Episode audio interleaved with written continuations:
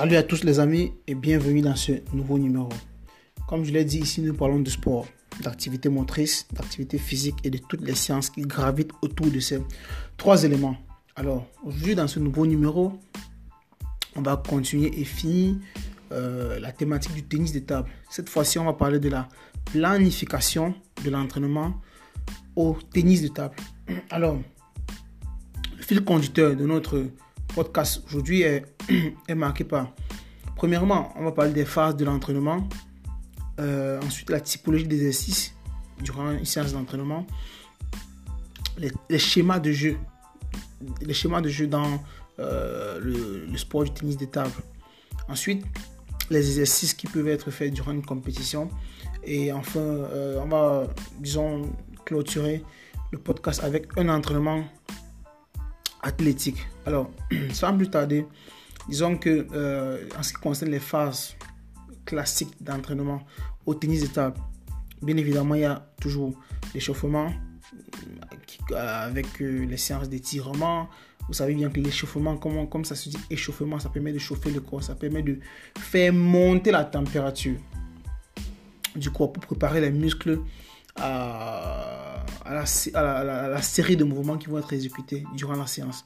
Ensuite, il y a, disons, un jeu technique euh, qui peut être un jeu à deux, euh, une séance avec le panier, une séance de service, etc.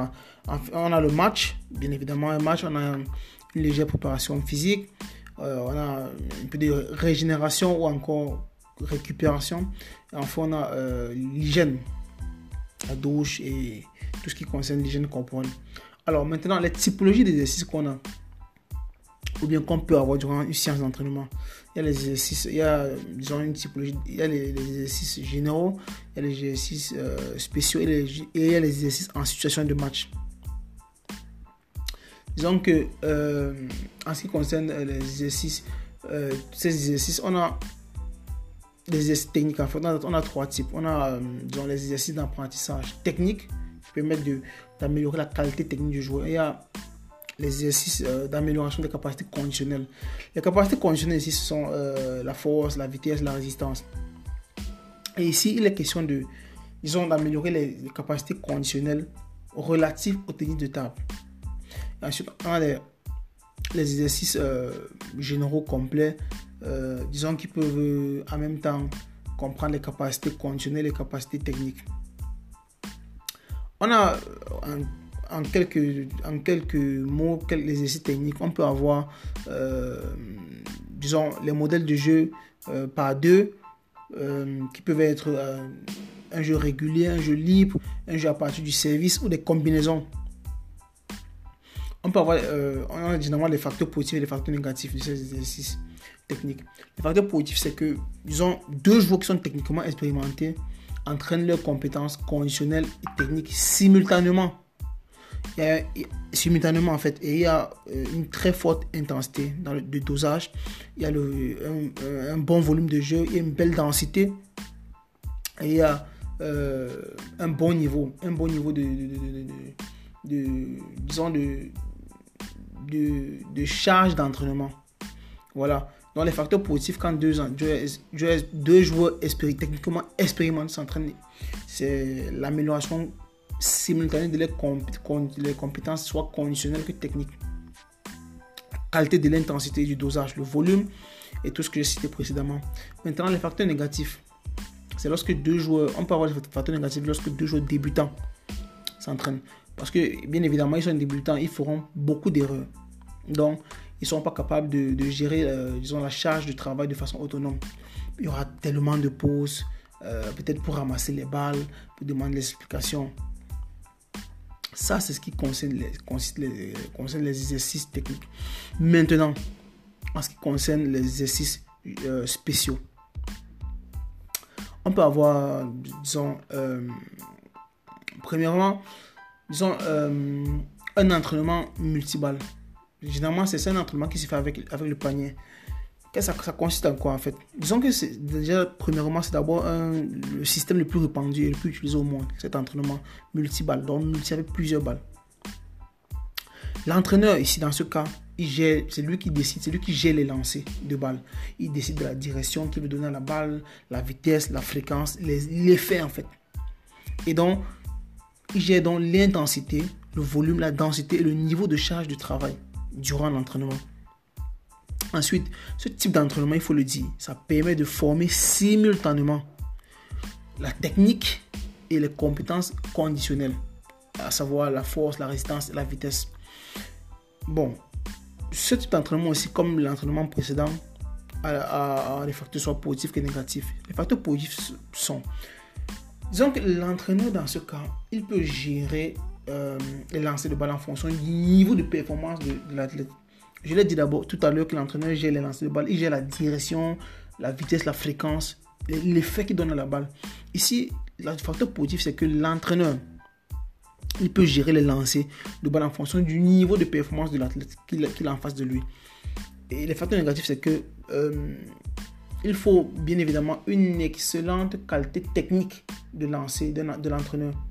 Du coup, si l'entraîneur n'a pas cette qualité, euh, n'a pas la maîtrise des fondamentaux du jeu de balle au tennis de table, ça sera difficile. Ça va rendre la séance d'entraînement plus longue et, moins efficiente.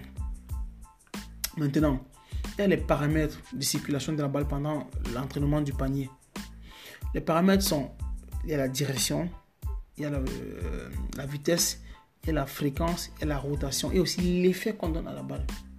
Pour ce type d'entraînement, on, a les types de schémas. Euh, on a un, schéma régulier, un jeu régulier, un jeu, euh, jeu gratuit, le, jeu à partir du service et on a la combinaison de tous ces trois type de schéma de jeu précédent, à savoir la régularité. Euh, la régularité, ça veut dire la répétition du même geste technique. Euh, le jeu à partir du service et le jeu, euh, disons, gratuit. Bon, il faut souligner, il faut souligner que la différence entre un joueur débutant et un joueur expérimenté, par exemple, en ce qui concerne le joueur débutant, il faut, pour ce type d'entraînement, baser pour un débutant 60% sur la régularité, non sur la répétition de mouvements, je l'ai dit, je l'ai dit précédemment, et 20% sur le jeu libre. Au contraire, en ce qui concerne un joueur expérimenté, il faut 30%, mais il faut réduire la répétition des jeux de régularité, donc le jeu de répétition des mouvements, et il faut euh, maximiser sa pesantie sur 60% sur les combinaisons dans le jeu combiné, c'est-à-dire l'enchaînement des mouvements. En ce qui concerne les exercices de, compétition, on a euh, simplement la participation, la participation des compétitions. Parce que la meilleure façon de, se mettre dans les conditions de, dans les conditions de compétition, c'est de compétir en soi. Donc, il faut participer à des compétitions, à des tournois internes ou moins importants, des tournois, euh, disons, qui n'ont pas de, de, grandes envergures. De grandes envergures, il faut, il, faut, il faut y participer. Et il faut en même temps euh, pratiquer des exercices techniques en binôme. Euh, en, tout, en se mettant en fait dans les conditions optimales d'une compétition de très très haut niveau. Maintenant, en ce qui concerne, disons, euh, l'entraînement athlétique, l'entraînement athlétique dans la préparation physique, il faut dire que la préparation athlétique est très importante est très importante pour la prévention des, je veux dire des, accidents. Parce qu'il faut préparer le corps euh, à une qualité de, à une qualité, une capacité de pouvoir supporter l'enchaînement euh, des matchs durant les compétitions. Parce que vous, comme vous savez, le tennis c'est en fonction du niveau, en fonction de la, euh, du type de compétition il peut, il, peut arriver que euh, un, joueur puisse enchaîner pas mal de matchs durant une journée et, sur un, et pendant plusieurs jours. Du coup, la préparation athlétique est très importante pour la prévention des blessures. Pour les débutants, il faut insister sur la, les capacités de coordination, ça c'est clair, sur la vitesse et un peu sur la force. Parce que ça ne sert à rien. Je dis un peu sur la force parce que ça ne sert à rien d'inciter sur la force quand le débutant n'a pas encore une, une maîtrise en soi des capacités de coordination. Et aussi, il faut bien évidemment, comme je l'ai dit, euh, même durant la préparation, athlétique, il faut, toujours finir les séances d'entraînement sous forme de jeu. En ce qui concerne l'espère, on, estime que l'espère a déjà une très bonne, capacité, une très bonne euh, capacité de coordination, de la vitesse, de la force. Maintenant, il faut s'apesantir sur, sur la différenciation et sur la périodisation durant les séances d'entraînement. Bon, en ce qui quoi consiste les joueurs moyens, les joueurs qui se situent entre les, débutants et les, joueurs expérimentés, disons que euh, il faut faire un entraînement basique avec une charge naturelle quelquefois et aussi avec un peu de, avec un peu de charge, euh, de charge comme le travail en salle, le travail en salle bien évidemment en insistant sur, euh, disons, sur les muscles qui, seront sollicités, qui sont sollicités le plus pendant euh, un match de tennis de table. Maintenant, je vais finir ce, ce podcast en, disons, en, en parlant en faisant, en donnant un exemple de session pour une période de pré-compétition.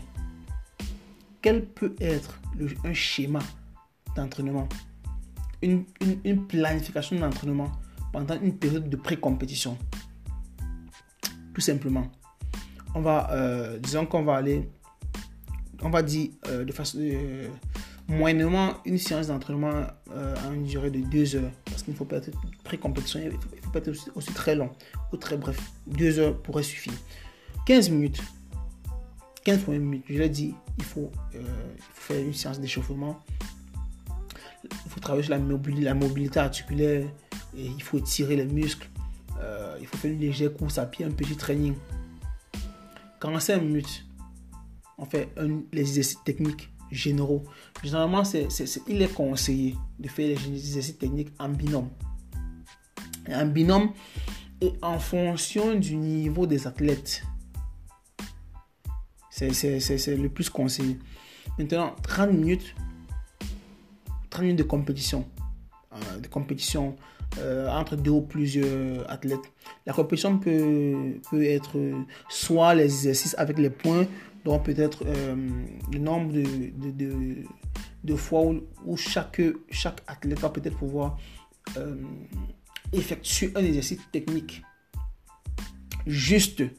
Le nombre de fois qu'il qu'il, qu'il, qu'il fait le geste technique juste il, a, il, a, il, a, acquis le nombre de points. Et aussi, on peut, en compétition, on peut aussi faire les matchs, en fait. Donc, soit les exercices avec des points ou les matchs. Maintenant, 20 minutes, on fait les exercices spéciaux pour la vitesse et la force rapide. Il faut noter que la vitesse et la force rapide sont les deux éléments principaux caractéristiques au jeu du tennis de table. C'est important, c'est fondamental. Pour cela, on peut faire, disons, euh, le jeu à panier.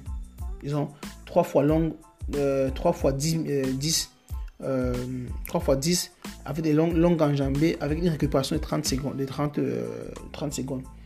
Et il faut aussi, on peut aussi, on peut aussi faire une séance d'imitation, un exercice spécial d'imitation en fait. L'imitation, ça veut dire la répétition, la répétition des mêmes mouvements. Et ici, là, euh, on peut faire 3 fois 10, 3 fois 10 répétitions avec euh, la marche latérale, en fait. La marche latérale, 3 mètres sur 3 mètres. Donc, le, les spéciaux de la marche latérale, parce que vous savez, au tennis de table, le joueur a un déplacement latéral. Et il faut s'entraîner, il faut s'exercer sur ce type de mouvement pour, pour que le joueur puisse avoir une, très facile, une facilité de, de, de, déplacement durant le match. Bien, bien évidemment, avec une récupération de 30 secondes toujours. On peut dire euh, trois séries de, 4 répétitions de saut avec, euh, disons, 10 fentes en jeu court. Bien évidemment, avec toujours à, chaque, à chaque fin de, de répétition avec une récupération de 30 secondes. Et il faut dire, la répétition entre, euh, disons, entre les, les séries, entre, entre, non, la répétition entre les, euh, entre les séries 8 dure 30 secondes, mais la répétition entre les exercices doit durer minimalement 180 secondes. Et enfin, on finit la séance d'entraînement avec, euh, disons, l'allongement musculaire. Il faut l'allongement musculaire en fait, ça permet de ne pas avoir de la douleur retardée après la séance. Parce que vous savez, généralement, quand vous effectuez une séance d'entraînement, le muscle qui est sollicité, il n'est pas généralement habitué à effectuer ce type de mouvement. Par conséquent, il y aura peut-être euh, peut-être l'allongement ou bien les petites euh, déchirures des fibres, des, fibres musculaires.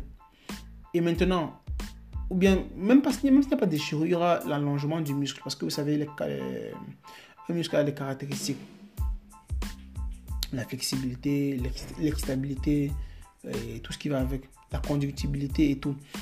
Bon, et maintenant, l'allongement musculaire permet, de remettre le muscle dans la position initiale avant la séance d'entraînement. Donc, c'est pourquoi il est important de, de, finir, de clôturer une séance d'entraînement avec l'allongement musculaire. Je vous remercie euh, et bonne écoute.